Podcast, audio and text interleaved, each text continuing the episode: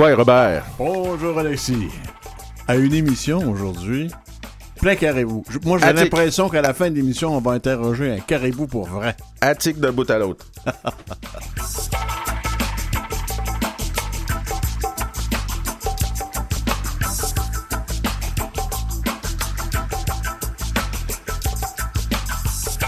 Donc, en deuxième partie, on va recevoir la grande poétesse Rita Mestokosho qui va venir nous parler de Attic où était le cœur du caribou, donc son dernier euh, recueil de poésie. Elle va nous parler un peu aussi de qu'est-ce qui se passe à, la Maison de la Culture euh, Innu à Equanichit.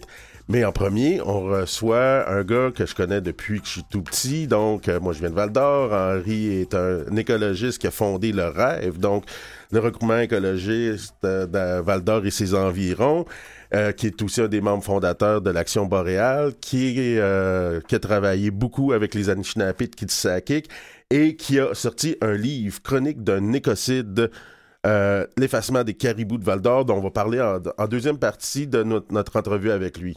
Henri Jacob, c'est une figure ancestrale et importante et, complètement mythique de, de l'Abitibi. Oui, il y a une façon, à la radio, surtout qu'il est au téléphone, moi, je le vois pas. Je vois bien une photo de lui, mais je ne sais pas si elle est vraie. Sauf que lui, dans son livre, il se décrit. Moi, lire ça parce que ça a l'air que c'est lui. C'est lui-même qui se décrit, il prend pas de chance. Je suis un Abitibien pure souche de deuxième génération, enraciné dans l'argile, qui adore l'épinette noire, tolère la compagnie des mouches noires et des moustiques avec qui je cohabite du dégel printanier au gel automnal, je n'ai pas choisi la BTB. C'est elle qui m'a choisi. J'appartiens à la BTB. C'est bien vous, ça, Henri Jacob. Ben, c'est comme ça que je me décris aujourd'hui, oui. Vous n'avez pas toujours été comme ça? Ben, en fait, euh, avec le temps, on, s'assagit un peu et on comprend un peu plus qui on est, puis surtout quand il nous reste moins de temps, ça fait qu'on devient un, peu plus, précis dans, la façon de se décrire. Donc, euh, Henri, euh, je veux qu'on parle un peu de ton parcours. On va parler de ton livre, bien sûr, aussi, qui était bien intéressant à lire. comment t'es venu, tu l'expliques un peu dans ton livre, mais comment t'es venu la fibre écologiste? En fait, ça date, je dirais, depuis que je suis jeune, mais principalement en 1972, euh, quand je faisais partie d'un échange culturel à Jeunesse Canada Monde. Je parlais pas anglais. Je me suis retrouvé naturellement avec beaucoup d'anglophones, presque uniquement des anglophones. Fait que pour apprendre un peu, j'ai ramassé le premier livre qui m'est tombé sur la main, puis ça s'appelait Silent Spring de Rachel Carson, le, printemps silencieux. Et en fait... Euh, Rachel Carson, qui est peut-être la personne d'origine du mouvement écologiste. En Amérique, c'est exactement c'est ça. Et j'avais aucune idée de, toute façon de qu'est-ce qu'elle parlait. Ça m'a pris peut-être un deux mois à lire le premier chapitre parce que comme c'était en anglais, puis c'était pas le, peut-être pas le, vocabulaire le plus simple qui, était à, cette époque-là, du moins pour moi. Fait que c'est un peu comme ça. Puis la première étape que j'ai eue durant cette expérience-là, j'ai travaillé à Kitchener en Ontario, c'est tout en bénévole naturellement, avec un petit groupe qui s'appelait Conscience Recycling. Fait que c'était un projet de recyclage. D'ailleurs, aujourd'hui, euh, au moment où on se parle, c'est la municipalité au Canada qui recycle le plus Kitchener. Fait que à partir de ce, mais c'est pas moi qui avait parti ce projet-là, j'ai travaillé avec ces gens-là. Fait que, après que je suis revenu ici en Abitibi, ben là, j'ai euh, essayé de, de plus possible de travailler avec des gens qui travaillaient en environnement, mais il n'y en avait pas. Fait que j'ai travaillé tout seul durant les dix premières années jusqu'en 83 où là, on a fondé, on m'a demandé de descendre dans le sud du Québec. Puis j'en ai profité pour aller m'acheter des livres, mais en même temps, c'était la formation du réseau québécois des groupes écologistes, qui existe toujours d'ailleurs. On a fondé ça en 1983, et euh, c'est un, regroupement qui sert à, je dirais, c'est un peu comme un genre de secrétariat pour le mouvement environnemental, parce qu'à l'époque, naturellement, il n'y avait pas de moyens électroniques de se communiquer. Le plus, euh, je dirais, la plus haute technologie, c'était le fax. Fait que ça vous donne une idée un peu euh, un, peu de comment que ça a commencé. Fait que c'est un peu ça qui m'a amené euh, à m'impliquer. Puis surtout, j'ai connu une personne qui s'appelle Michel Jourdain. J'en parle, je pense un peu dans le livre. Michel Jourdain, c'est probablement le plus grand écologiste du Québec, même s'il n'était pas originaire du Québec. Mais c'est lui qui a fondé les Amis de la Terre à Québec. C'est aussi euh, lui qui m'avait dit, à ce moment-là, en 1983, il dit, si tu veux chialer, ben il faut que tu t'impliques. Sinon, il dit, ferme ta gueule. Fait que c'est un peu ce que j'ai fait. J'ai dit, je, voulais pas me former, ça fait que je me suis impliqué. Puis depuis ce temps-là, j'ai jamais arrêté. En fait, j'ai même été, je dirais, quasiment fonctionnaire du gouvernement parce que je m'organisais toujours pour tomber en chômage quasiment six mois par année pour pouvoir militer. Ça fait que c'est ça que je fais depuis 1972. Puis, euh, je ne sais pas quand je vais prendre ma retraite. Euh, on... Je vais te lire un petit extrait du préface à, Richard euh, aussi euh, dans, ton livre. Donc, c'est à ce moment qu'un homme blanc s'est présenté comme porte-parole des addicts. Son nom est Henri Jacob. Il est devenu notre ami. Nous le trouvions étrange, mais il parlait de notre philosophie, notre spiritualité, notre culture. Il nous semblait connaître la vie des caribous. Euh, ça représente un peu, euh, à quelque part, justement, ton, ton, lien avec les Premières Nations, les Anishinaabeg en particulier en Abitibi. Est-ce que c'est justement ton travail ou ta, ta fibre militante écologiste qui t'a amené à, travailler avec les, les? En fait, depuis que j'étais jeune, j'ai toujours été intéressé, sans le savoir naturellement au départ, euh, tu sais, comme nous autres qui jouaient au cowboy et les Indiens, j'étais toujours l'Indien qui, parce que je trouvais ça plus intéressant parce que tu avais une arc et elle pouvait tirer réellement alors que les fusils, ben, ça, faisait juste euh, pau pau puis c'était tout. Fait que dès que j'étais jeune, je ça, avec lui. Puis à six ans, la première journée de, une des, des premières semaines d'école, l'institutrice qu'on disait une maîtresse à l'époque, la, maîtresse euh, nous demande qu'est-ce qu'on voulait faire plus tard. Moi, ne connaissait, puis on était dans un petit village, je ne voyais pas grand monde, était dans, un rang. la, première des choses, quand il m'avait demandé ça, ben, j'ai dit, moi, je veux être un Indien. Mais naturellement, la, ce que je voyais comme un Indien, c'était le personnage avec un, grand, un grand casque de, plumes, une coiffe avec des plumes et sur un cheval. C'était ça que, c'était ça que ça résumait. Mais quand j'ai déménagé ici à Val d'Or, ben en fait, j'ai vu qu'il y avait euh, il y avait le conseil de vente des des Anishinaabe, qui on disait les, les, les Algonquins à l'époque. Et euh, ça je, suis rentré là, puis je suis tombé sur Richard euh, Richard Kitabiche, qui était le, grand chef, et, et je me, régulièrement, j'allais faire un tour là, puis j'osais avec ramasser quelques papiers qui, parlaient un peu de, ce qui était. Et on est devenus des, chums de même. En fait, on est devenus des chums. J'étais pas même je pouvais, pouvais même pas dire, je pense à cette époque-là que je savais c'était quoi un, un Anishinaabe ou, ou, même un Algonquin. Moi, je le voyais comme un, gars qui faisait des farces puis qu'on avait du fun à, se taquiner puis on allait, loin. Des fois, les gens pensaient qu'on était pour finir par se taper dessus. C'est un peu comme ça que. Puis là, il, y a eu un, gros débat sur la question des euh, ce qui s'appelait en temps la parade du festival de l'Ornial où les gens se promenaient avec une tête d'Ornial sur le, capot. Et moi, je trouvais ça euh, dégueulasse parce que, un, s'appuyait, puis c'était, tu, voyais pourrir, en fait, euh, des, têtes d'animal sur un, un de char. Puis, puis j'ai rencontré Jimmy Pepati. Ça fait que le, premier document public qu'on avait fait, c'était exactement là-dessus. Moi, sans, sans, connaître Jimmy, ben, moi, je, nous autres, on se battait. J'étais avec Daniel Gagné à l'époque. Euh, on se battait pour euh, arrêter ce, moi, ce que je trouvais un non-sens, de se promener avec des têtes d'animaux sur le, sur le capot de char. Et euh, dans le même reportage, avait Jimmy Papati. Il devait avoir à peu près 17, 18 ans, quelque chose de même. Et à partir de là, ben, c'est un peu comme ça, j'ai connu un peu la communauté de Kitsakik. Euh, et euh, quand Jimmy était chef, il m'a demandé si je pouvais aller lui donner un coup de main pour partir ce qu'il appelait un comité forêt, qui est devenu le comité acquis.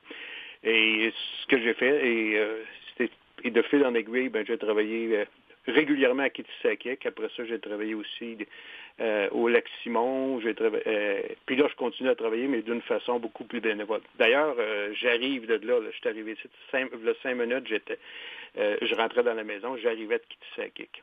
Donc, j'imagine que tu travailles aussi avec Ronald Brazo à, Lac Simon sur le dossier du caribou. Oui, exactement. Ronald, c'est aussi devenu un, ami, un grand ami. Il, il m'appelle Choumiche. Puis, on s'entend bien. En fait. Choumiche qui veut dire? Il veut dire grand-père. Michoumiche. Michoumiche. C'est ça. Il y a l'autre, mes, mes petits-enfants, les autres m'appellent euh, Mouchoum, qui est l'autre l'autre nom en, en Anishinaabe pour dire grand-père.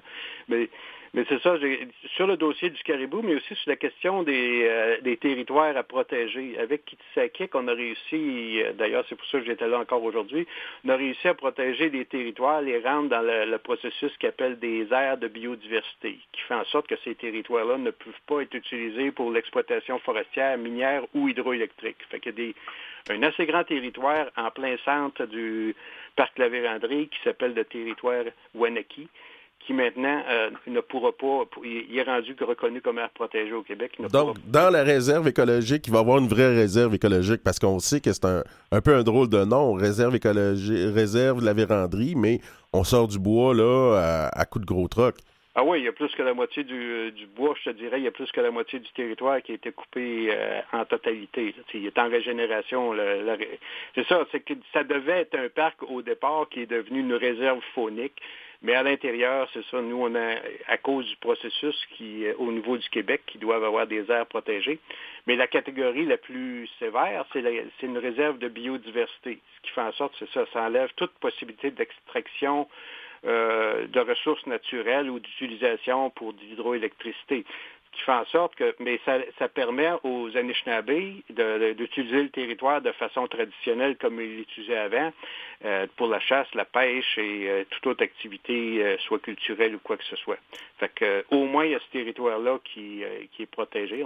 Ah, ah, Henri, dans, dans, de tes interventions que j'ai déjà entendues, tes interventions publiques, tu disais à un moment donné que le savoir traditionnel des Anishinaabe euh, pouvait finalement être euh, très, très, très proche de ce qu'on appelle la science universelle. Ben, en fait, c'est là que je pense qu'on, où on a des points en commun, dans le cas des, ben, du moins dans, mon cas, parce que ma philosophie du mouvement écologiste, moi je me, je me considère comme un écologiste militant, puis je vois que c'est exactement la même philosophie que beaucoup de, gens des communautés, excepté qu'on a souvent, c'est juste une différence de vocabulaire pour nommer les choses. Nous autres, on va parler d'un écosystème, eux autres, ils vont parler d'un territoire, on va parler de protection, eux autres, ils vous parlent d'une protection euh, générale. Nous autres, on va dire c'est la protection de toutes les espèces et de toutes les composantes. C'est, en fait, c'est la même, même chose, sauf on utilise des, des vocabulaires différents. C'est probablement pour ça que j'ai des très bonnes relations avec tous les gens des communautés où je vais, parce que, puis c'est pas parce que je fais ça pour euh, nécessairement plaire, je suis pas, des fois, les gens me trouvent sévère envers euh, ce que je vais dire, mais moi, je considère les Anishinaabe comme les, les premiers résidents du site. Et beaucoup de gens ont, cette philosophie encore là qui est imprégnée dans leur, euh, même dans leur subconscient, dans bien des cas. C'est pas tous des gens, euh, ben, tu sais, tu sais, Alexis, il y en a qui ont été élevés en ville, donc naturellement, ont perdu une partie, mais la philosophie, ça se transmet un peu comme, je dirais, le, monde animal se transmet des traditions sans, sans, sans qu'il y ait vraiment de, mots pour, le faire. D'ailleurs, vous avez écrit quelque part que le caribou, le caribou des bois en particulier, symbole particulièrement bien de la culture prospère euh, et appauvrie maintenant. Ben, moi, je considère le caribou euh, pour les, euh, les Anishinaabe et puis les, les Inuits et les, tous les, communautés autochtones du Québec en particulier et, aussi en, Ontario, un peu ce que le bison était pour les, les communautés de la Côte euh, Cheyenne ou tous ces communautés-là. C'était la symbiose entre l'animal et l'humain qui faisait en sorte que les autres respectaient le, caribou, parce que le caribou leur fournissait la nourriture, l'habillement, le, le, logis, en fait, leur, leur wigwam, puis tout ça. Exactement ce que, ce que le bison faisait dans l'Ouest. Fait que c'est c'est exactement le même type de relation qu'il y avait. C'était quasiment. Puis ils vont souvent dire ça, sont un peu comme des frères. Il y en a un qui il y a quatre pattes, puis l'autre il y a deux pattes, mais c'est comme des frères. Ils, partagent. Mais des, des, frères menacés. Donnez-nous les chiffres. Combien il y en avait et combien il y en a maintenant Il n'y en a pas beaucoup. Après la pause euh, musicale. OK, d'abord. On va prendre une petite pause.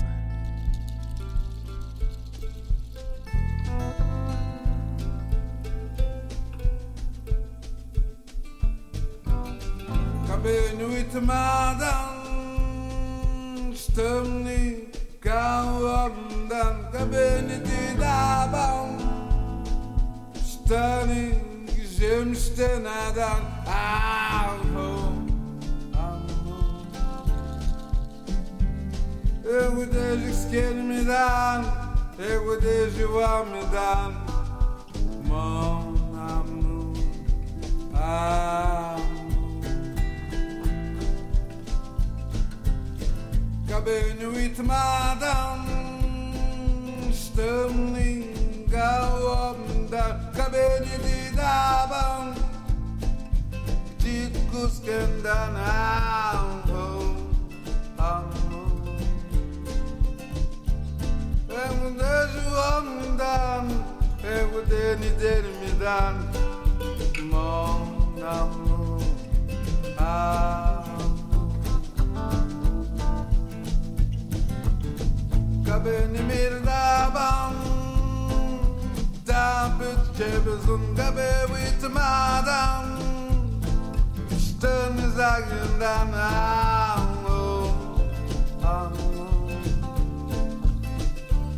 Eu dejo namdan, eu dejo zagindan, eu dejo nagu, e pitch, que je sagin.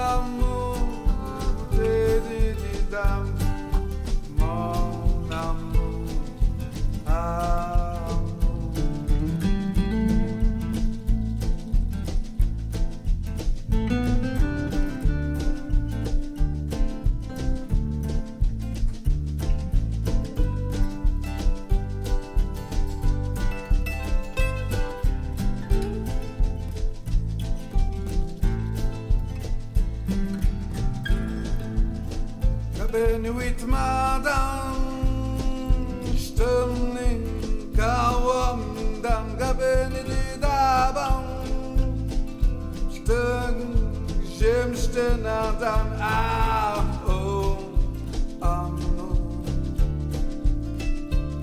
Eu deixo dele me dar Eu deixo a me dar Mon amour Ah Cabene di daban Di bang wijodan Cabene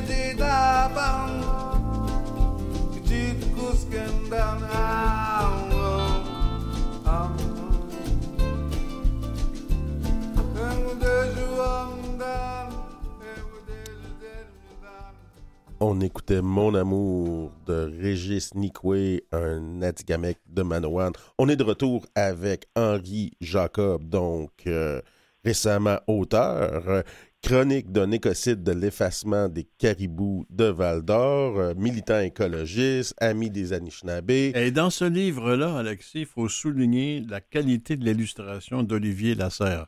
De très belles euh, euh, illustrations. Oui, de belles images, oui, en effet. Hey, ce livre-là, euh, Henri, euh, c'est une synthèse de votre combat. Je voudrais le résumer, votre combat, parce que moi, j'aime bien vos mots quand vous l'écrivez. J'aime bien ça.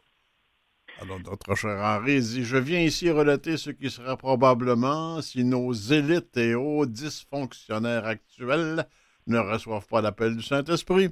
Une forme de testament à la mémoire de ces caribous iconiques de Val d'Or, petites hardes qui, comme le village d'Astérix, refusent de disparaître depuis l'envahissement des forestières romaines. C'est ça, hein? Ben, en fait, oui, c'est imagé, mais c'est un peu des fois, j'utilise ce genre de vocabulaire-là pour me, me, me soulager un peu pour éviter d'être trop euh, agressif. Je- en je- fait, alors, je vous repose la question que je posais tout à l'heure avant la musique. Il y en avait combien, puis il en reste combien des caribous forestiers? Ben, au début, quand, fin des années 60, quand j'ai découvert qu'il existait des caribous ici en Abitibi, au départ, je me posais la question si c'était quelqu'un qui s'était trompé, mais euh, effectivement, j'ai appris qu'il y avait des, caribous. À- et à cette époque-là, les informations qu'on avait, c'est qu'il y avait on parlait entre 60, 80, 90 bêtes. Et euh, le ministère a commencé à faire des inventaires en 1972-73, mais à l'époque, naturellement, ça se faisait en avion, ça fait que les chiffres étaient, étaient durs, ça, ça fait que c'était plus évalué. Ah.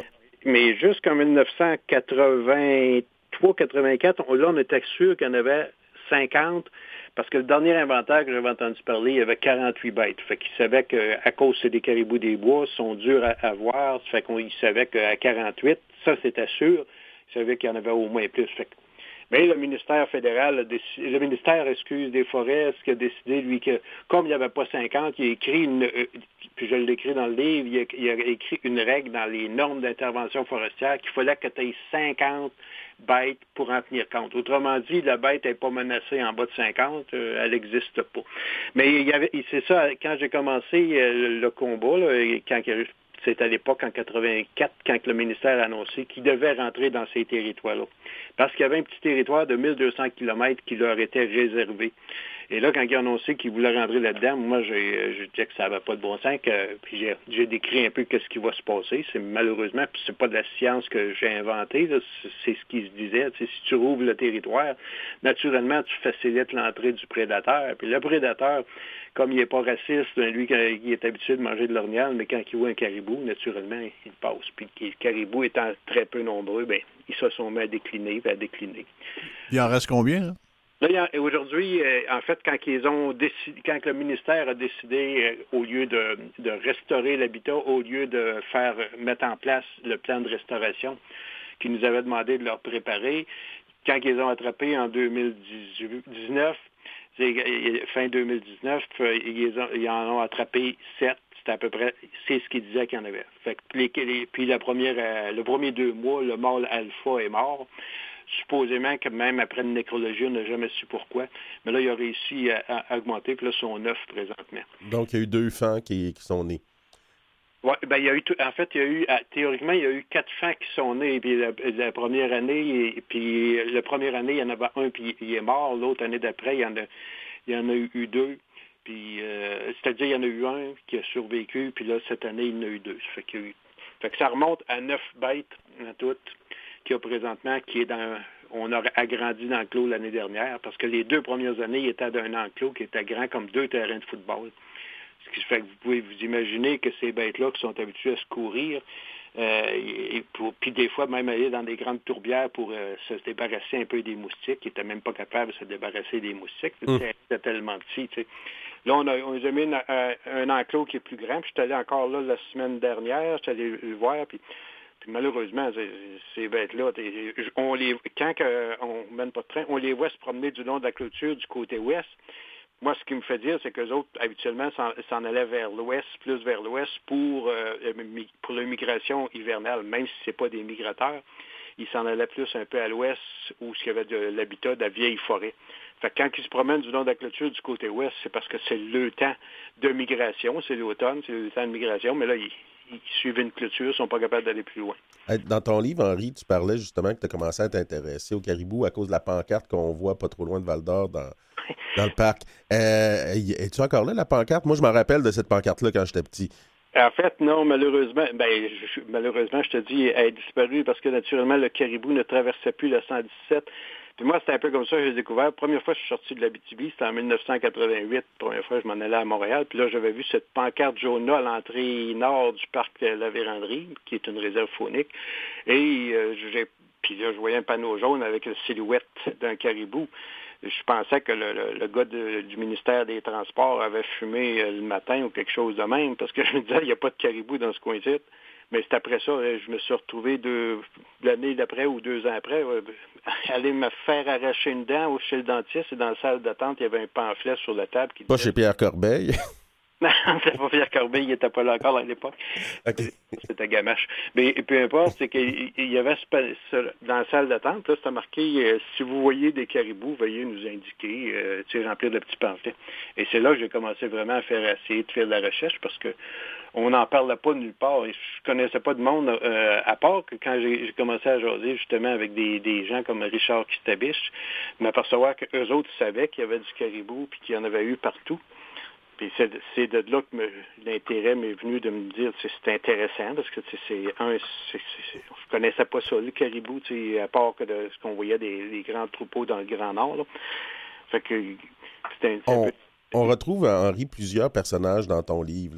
L'ancien maire et député de Val-d'Or, M. Pelletier, et euh, l'ancien ministre euh, des, de l'extraction euh, forestière, euh, Pierre Dufour, euh, qui a perdu son poste de ministre. On voit quelque part un peu tes, combats quasiment de personnalité aussi avec ces personnages-là.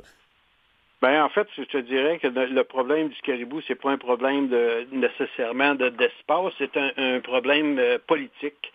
Le gouvernement ne veut pas créer de, de, de précédent parce que le, le Pierre Corbeil, dès qu'il a été élu, deux, même pas deux mois, là, même ça faisait deux semaines qu'il était élu, il nous a demandé de, de le rencontrer sur le dossier du caribou. Oui. Puis euh, il nous a demandé, à moi, et j'ai payé deux, deux spécialistes euh, pour venir le rencontrer. Bon, il nous a demandé de lui produire un plan de le rétablissement. Ce qu'on a fait, le plan de rétablissement a été fait. On lui a remis dans le temps, de, on a fait ça en dedans de trois semaines, là, parce qu'on a travaillé bien, bien vite parce qu'on pensait qu'il était, Il était urgent. Puis euh, on attend toujours l'accusé de réception aujourd'hui. On ne l'a jamais eu, l'accusé de réception. Il, moi, ce que j'en ai comme conclusion, c'est qu'il nous a, lui aussi, nous a utilisés pour gagner du temps. Oui, euh, puis c'est ça. Pourquoi que les- ils veulent pas le protéger? C'est pas j'ai l'impression qu'ils ont peur que ça réussirait, qu'on pourrait réussir avec les Anishinaabe, avec les gens sur le territoire, on pourrait sauver À le rétablir. Et cette harde-là et les autres hardes. Et tout ça, c'est pour protéger l'extraction des arbres, là. Ah oui, oui, c'est parce que puis c'est ça, c'est que la question, si on fait un précédent comme ça, on sait qu'il y a d'autres arbres, surtout euh, plus au nord, dans le nord du Saguenay-Lac-Saint-Jean, sur la côte nord, etc.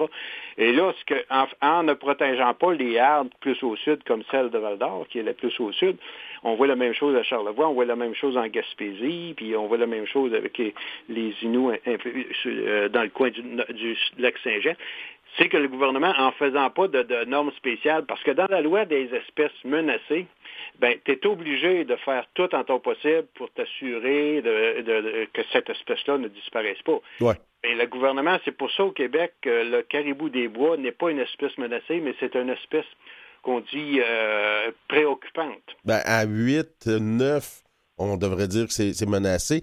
En, en terminant, il nous reste une minute. euh, Henri, euh, est-ce que tu as de l'espoir un peu quand même pour la harde de Val d'Or? Moi, je vais te dire, je, si je, me bats toujours pour la même chose, c'est que les combats qui- qui, euh, qu'on fait, ils doivent être faits. Pe- Peut-être qu'on on va perdre ce combat-là, mais si on est obligé de les mener, parce qu'il faut aussi penser à l'avenir, il faut penser au... j'aime bien la, la philosophie autochtone qui dit qu'il faut que tu penses cette génération d'avance. Parce que si on laisse mourir ceux-là sans se battre, c'est sûr qu'ils vont faire la même chose, parce que nos gouvernements sont au service de ce qu'appelle l'économie de quelques-uns. Et euh, les bêtes euh, qui sont pas des bêtes que tu peux faire de l'argent avec, comme l'ornial, etc., ben, ils n'ont aucune importance. On les met dans des cages, puis on essaye de les oublier là. Moi, ce que je continue à dire, c'est que le peuple, autant québécois, mais en association avec les peuples autochtones, on peut empêcher ça, mais il ne faut pas aller juste Henri, gouvernement. Il faut. Henri, je te dis, Miigwech, euh, bon succès. Je te souhaite beaucoup de courage euh, dans, dans ce combat. Et voter caribou, comme vous dites. Votons caribou. Merci beaucoup. euh,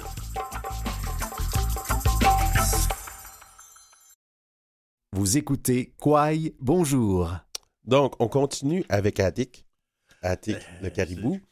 Euh, le on- caribou, le on- caribou des bois. On parlait du caribou des bois en premier. On va parler du caribou en territoire inou, mais on va en fait, euh, on va parler euh, du livre de Rita Mestokosho, la grande poétesse et défendresse du territoire euh, du Nitassinan. Donc, euh, Quel les recueil de beaux Quel textes. recueil de beaux textes. Donc, Attic Outé.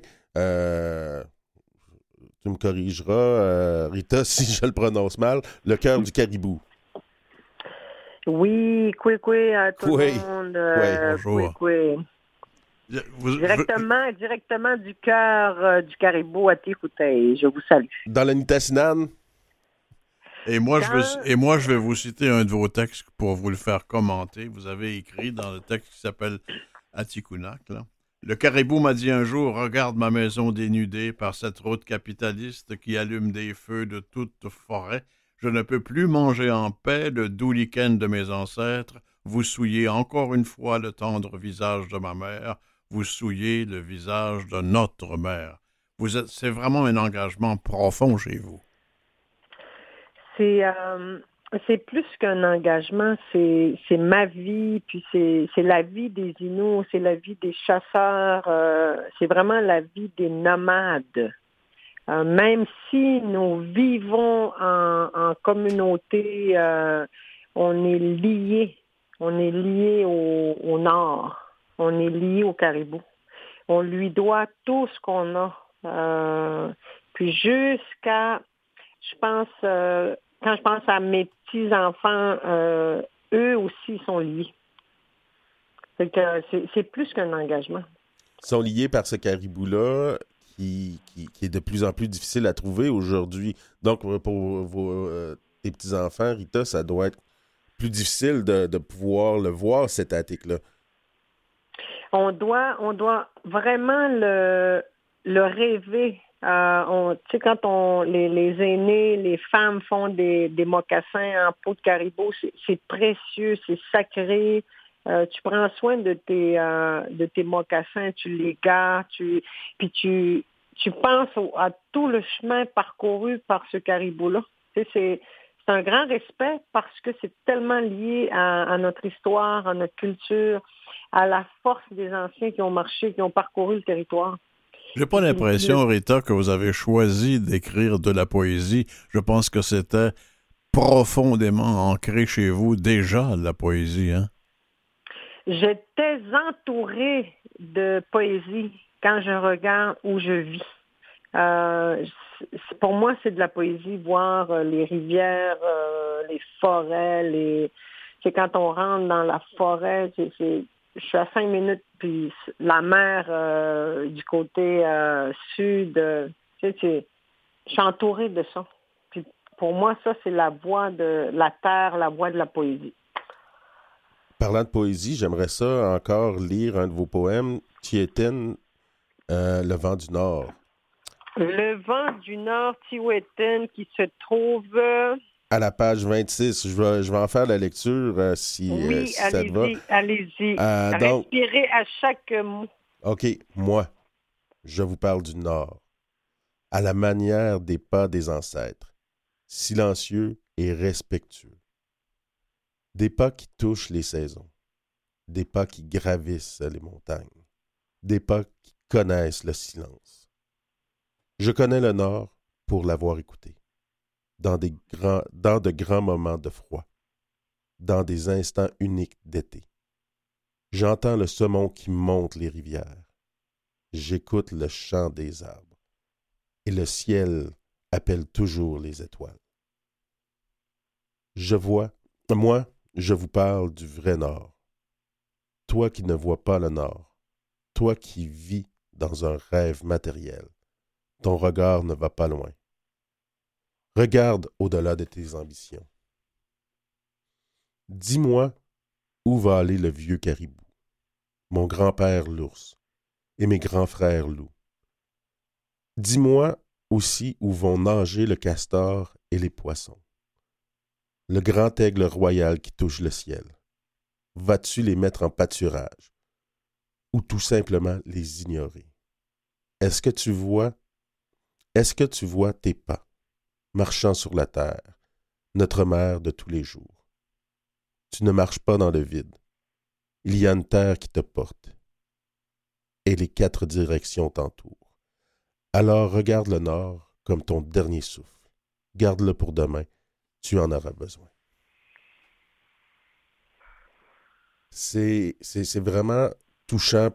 Puis, pour faire un peu le lien dans l'entrevue qu'on avait avant, les, les, neuf caribous forestiers qui restaient dans la harde de Val d'Or, on a décidé de les mettre en pâturage, on a décidé de les mettre en cage. C'est euh, triste parce que le, le quand je pense que pour euh, des fois on veut on veut faciliter.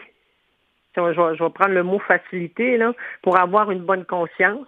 Oui. Euh, puis euh, on va régler ça, on va, on va les mettre en pâturage. là. On va les enfermer. Parce qu'on on- on veut régler quelque chose euh, facilement. Tu sais, puis on veut contrôler. Puis continuer Puis, à, prendre le territoire, à sortir le- la ressource. C'est ça. C'est ça. C'est, vraiment ça. C'est, je veux dire, c'est ce qui est arrivé à nous. C'est ce qui est arrivé aux Inuits, c'est ce qui est arrivé euh, à beaucoup d'Autochtones à travers le Canada. c'est... Mais on a besoin de liberté pour vivre. Les Rita? humains, Oui, oui. continuez, je vous en prie. J'ai dit les humains à la source même. On est des humains, on est des Inuits, on est des êtres humains. On a besoin de liberté. On a besoin de méditer sur le mot liberté puis de dire qu'est-ce que ça fait en moi être libre? Ben, moi, quand je pense à la liberté, là, je pense, je, suis- je suis, je suis liée, je suis connectée au, au territoire ancestral de mes grands-parents.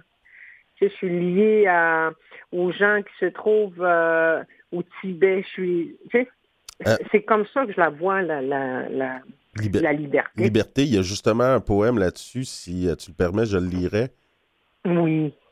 Difficile de traduire le mot liberté. Je dois t'emmener sur le territoire, marcher dans la neige, le froid sur tes joues, toucher l'eau de la rivière, lever ton regard vers l'infini, parler aux ancêtres, les approcher tout près, sentir leurs rêves. Mon frère chasseur, privé de son air, privé de sa soif, la fin d'être un inou. La poésie, ça, ça s'entend presque plus que ça se lit, hein, des fois. La, la poésie, je pense que c'est vraiment la musique de l'âme. C'est quand on, on pense des fois à soi-même, quand on prend le temps de penser à soi-même euh, comme être humain, euh, ben on pense à ce qu'on est réellement. Tu sais, on, est, on est une âme, on est une flamme, puis c'est c'est vraiment la musique de l'âme, la poésie. C'est c'est quelque chose qui, qui vient de l'intérieur, puis qui se reflète. Tu sais, mais tout ce qui se trouve autour de nous, euh, ben ça, ça inspire beaucoup de choses en nous aussi. C'est ce qui fait qu'on qu'on devient euh, de bonnes personnes. tu sais, Ou, qu'on vie. devient ce qu'on décrit. Parce que quand vous décrivez la vie sauvage, que vous appelez comme ça, vous, la vie nomade, Mm. on se sent nomade. Quand vous décrivez la forêt, la forêt, on se sent forêt. Et c'est la même chose pour le caribou, pour la forêt, pas pour le territoire. Mais quand vous décrivez une fraise, vous devenez une fraise. Est-ce que je comprends que vous avez le- votre livre devant vous, Rita? Je l'ai devant moi. Alors, pas, Je l'ai. voulez-vous le prendre à la page 58, s'il vous plaît? Je vais directement à la page 58. Et nous, et nous lire le moment où vous êtes devenu une fraise. Allons-y. Allons-y dans le jardin du Nord. Outei Menan. Fraise. Fruit du cœur. Petit fruit sauvage, tu es un si petit cœur. Tu glisses dans ma mémoire, rire d'été. Les riches yeux profonds des grands-parents. Remets-moi encore dans la bouche cette douceur de sol un peu sablé, l'éclat de ta peau soleil, rougissant mes mains brunies. Fruit du cœur, te tenir un instant est un moment de grâce. Tu nourris l'âme d'un grand peuple. Ton nom, fruit du cœur, appartient à la lignée Innu. Merci, Rita. Chickasmetin. On- C'est moi qui vous remercie. Pourquoi, pourquoi ne pas écrire plus souvent de la poésie? Parce que quand on a écrit un livre de poésie ou qu'on en lit un, on a l'impression que c'est un livre qui peut durer, qu'on peut recommencer à tout bout de champ. Et c'est toujours un peu neuf de le relire. Vous trouvez pas? C'est un, c'est un livre. La poésie, c'est, c'est, ça n'a pas d'âge. C'est, c'est, C'est hors du temps, hein? ouais. c'est hors du temps. C'est, c'est une émotion. C'est, c'est, c'est une, une émotion qu'on partage. C'est, un sentiment. C'est un rêve. C'est, je me dis dans dix ans, je ne sais pas ce qui va arriver dans, dix- dans dix ans. Mais les rêves que j'ai, les rencontres que j'ai faites, euh, reviennent au monde au moment où dans dix ans, ils vont revenir. Parce que je- je- j'existe. Je, vais exister dans dix ans, je sais que je vais exister dans 20 ans. Euh, tout ce que je vais laisser, ben, il, va continuer à vivre à travers les, les personnes qui sont placées dans ma vie. J'avais une petite demande spéciale euh, à la page 103. Ma fille, je l'ai appelée Nipi. Mhm. Est-ce que. Mon nom, c'est un très beau nom. Un nom qui est vivant. La page. Voilà. Est-ce que ça serait possible de, de nous lire euh, ce beau poème-là? Oui, oui, oui. Mhm. Nepi, la mémoire de l'eau. Tu me demandes de lui parler comme s'il était là. Peut-être qu'il vit en nous. La mémoire de l'eau scintille sur la surface. Un chemin lumineux parle à mes yeux. La mémoire de l'eau transporte le rêve. L'île ne sait pas d'où il vient. Il a nagé jusqu'ici, proche de ma mère, proche de ma terre, loin de chez lui. Il abrite des histoires du passé, des histoires bleues et mauves. L'eau est si froide, mystérieuse. Je n'ose plonger mes mains mon âme reconnaît la profondeur. Mais je pourrais aller si loin, soigner ton cœur d'enfant. Je vois un glacier tout près. Il attend que je plonge. Il ne bouge pas. Il est là tout comme l'île. Je ne vais pas mourir encore aujourd'hui. Je visiterai les yeux fermés. Viens dans mes bras que je serre qui tu es. Viens dans mon cœur que je donne tout. Je ne vais pas mourir, le vent sur l'eau de la mer, cette mémoire qui vient à moi. Ouh. Oh. C'est ta fille qui va être contente, Alex. oui, oui, oui. Il faut que je vais lui faire Oh. lire ce, ce- ce- ce poème-là. euh. Donc, euh, ben, c'est c'est un beau cadeau que, que, que tu nous fais là, euh, Rita, de nous lire euh, ta poésie. Puis, à nos auditeurs, ça serait un beau cadeau de, à se faire d'acheter euh, Attic ou été. Mhm. Euh, Mhm. Le cœur euh, du caribou. Donc, euh, c'est euh, un livre de Rita Mestacocho à mémoire d'encrier. On, on invite tous nos auditeurs à, à se le procurer. C'est euh, c'est très, très, très émouvant à lire. Puis c'est une façon de comprendre l'âme inou. Oui. Mhm. matin. Tinako, maintenant, je vous remercie. Au revoir. Au revoir.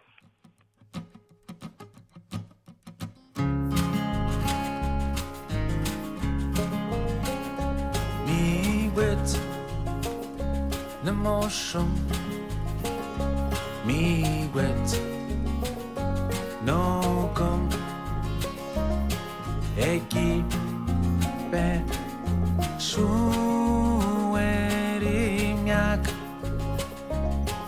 ekipe skin.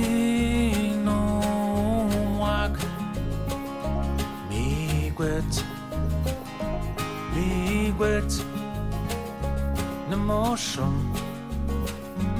Miigwet no kom retenan zaktanan kaje nikster denan ea he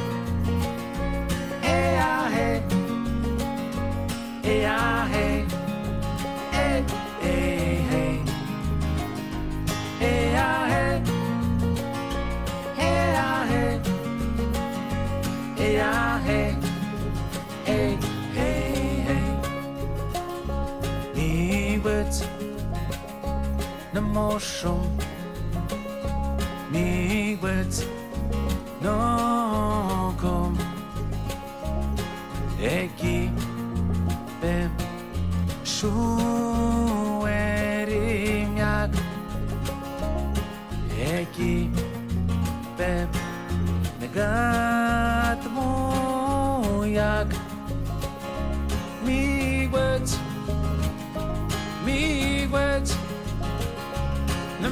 show mi wet no com ruine nan ibas chiman engo kapam school.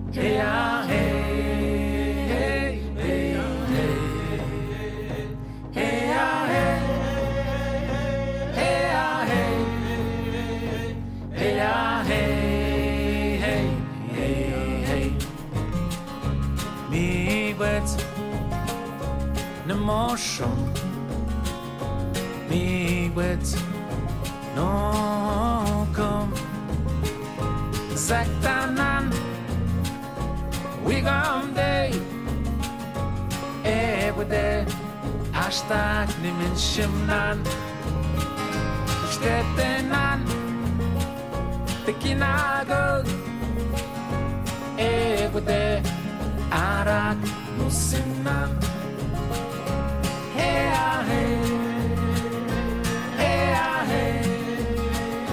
Hey, ah, hey, hey,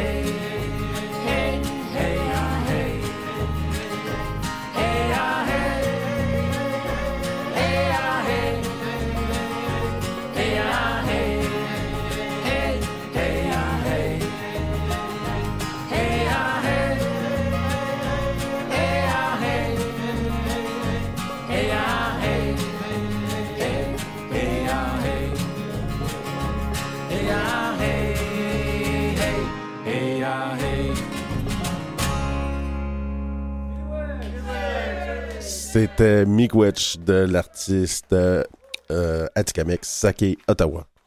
On va passer aux nouvelles, mais je voudrais quand même rappeler, Alexis, cette euh, série, j'ai vu les deux premiers, là, c'est extraordinairement bien fait. Le propos est formidable, le, le visu- le- le visuel de ces séries-là. La série s'appelle Laissez-nous raconter. On reçoit la réalisatrice la semaine prochaine. La semaine prochaine, renseignez-vous un peu sur les heures de diffusion, les reprises sur les différentes pla- plateformes, mais laissez-nous raconter une série extraordinaire sur, par et pour les, euh, Premières Nations. Bon, première nouvelle, réconciliation économique, si on y croit.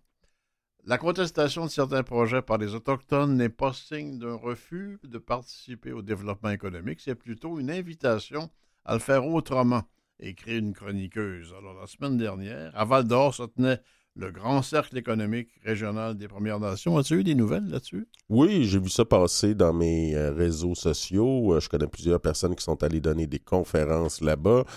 Euh, on voit justement de plus en plus les communautés vouloir prendre part à l'économie de leur région. On, je pense entre autres à Wemotashi qui a acheté en partie ou c'est complètement le BMR de la TUC.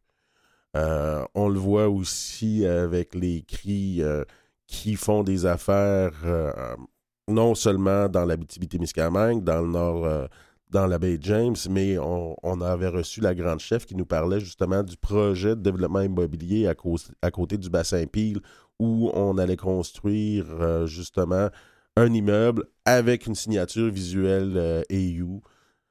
Donc, le train est en marche pour qu'on puisse avoir notre place. Euh, comment on peut le faire, justement, c'est- une très bonne réflexion de, de la chroniqueuse. Comment on peut faire pour que ce développement économique-là soit respectueux aussi de nos valeurs?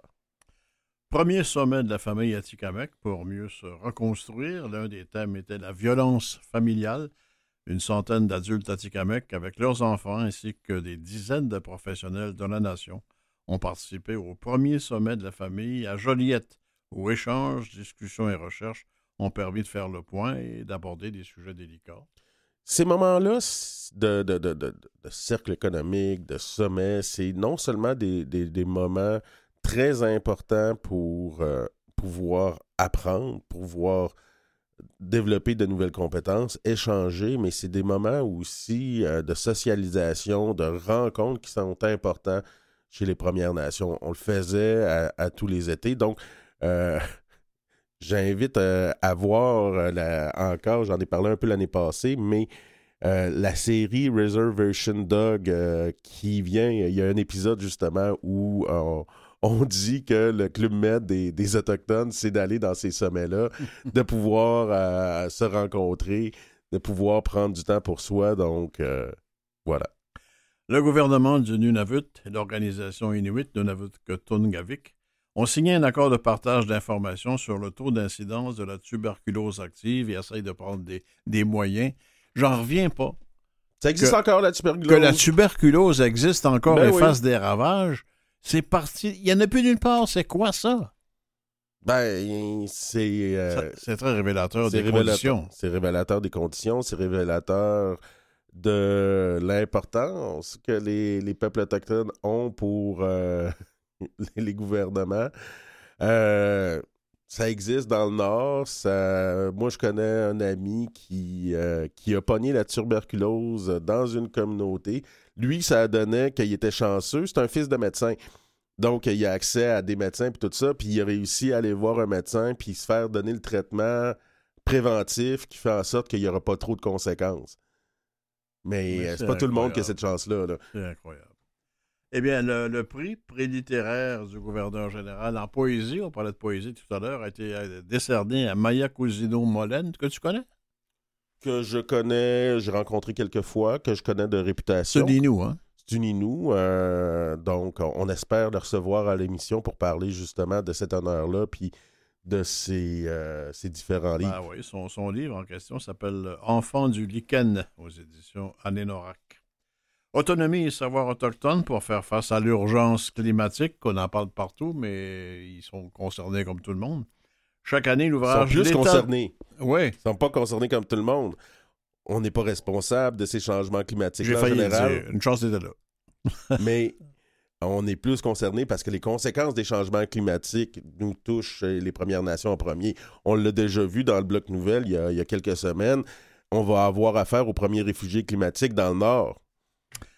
Écoute, moi, je travaille sur un livre actuellement, à partir d'un livre qui s'appelle L'État du Québec, où on fait le, point sur différentes euh, euh, initiatives que prend le gouvernement ou des initiatives privées contre les changements climatiques. Eh bien, l'autodétermination et les savoirs autochtones sont des clés au changement climatique. C'est pour ça que je voulais le dire, parce que c'est exactement ce que tu viens de dire. Vous n'êtes pas la cause, vous faites partie de la solution. On fait partie de la solution. Puis comme on en a parlé un peu plus tôt euh, avec Henri, les savoirs autochtones euh, commencent à être reconnus. Euh, on, on- on devrait pouvoir les mettre en place, puis on devrait nous consulter, puis venir nous dire, ça serait quoi votre solution à vous? Toi qui en as contre la colonisation et avec tellement de raisons, Cercle de Feu, les Premières Nations s'inquiètent de l'intérêt d'investisseurs étrangers. J'irai pas dans les détails, mais souvent des investisseurs étrangers, ils arrivent ici avec une attitude particulièrement coloniale.